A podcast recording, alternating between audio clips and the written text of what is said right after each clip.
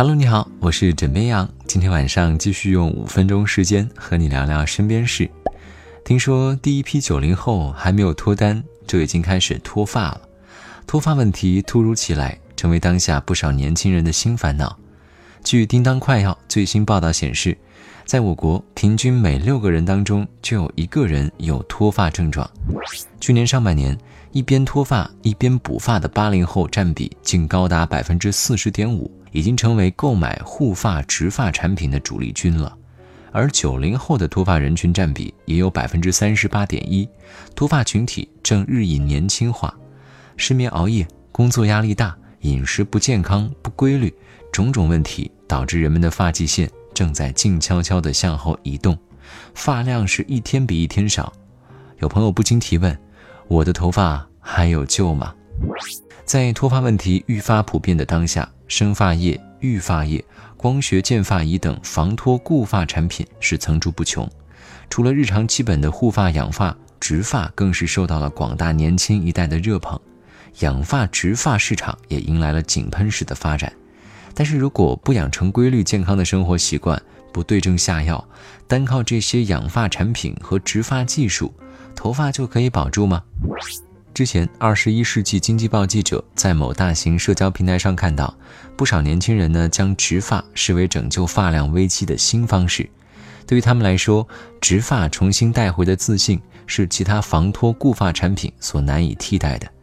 并且他们呢会在平台上公开记录自己植发的全过程，在他们看来，植发就像是去做一场美甲、去美容院做一个 SPA 一样普通，但真的是这么简单吗？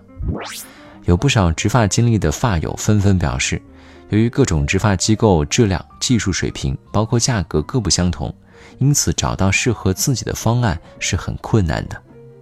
此前，复旦大学附属华山医院皮肤科手术室主任吴文玉教授在接受采访时强调，选择植发时，大家应该擦亮眼睛，选择正规靠谱的医院，特别是要看主刀医生的经验和资质，因为毛发种植是一项精细的手术，稍有不慎就会造成毛囊坏死，导致手术失败。像今年七月，有媒体暗访发现。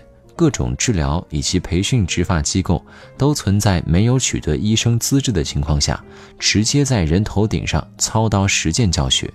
更有商家打着三天学会植发的旗号，让学员练习两个小时之后便开始手术，把盐水当成培养液。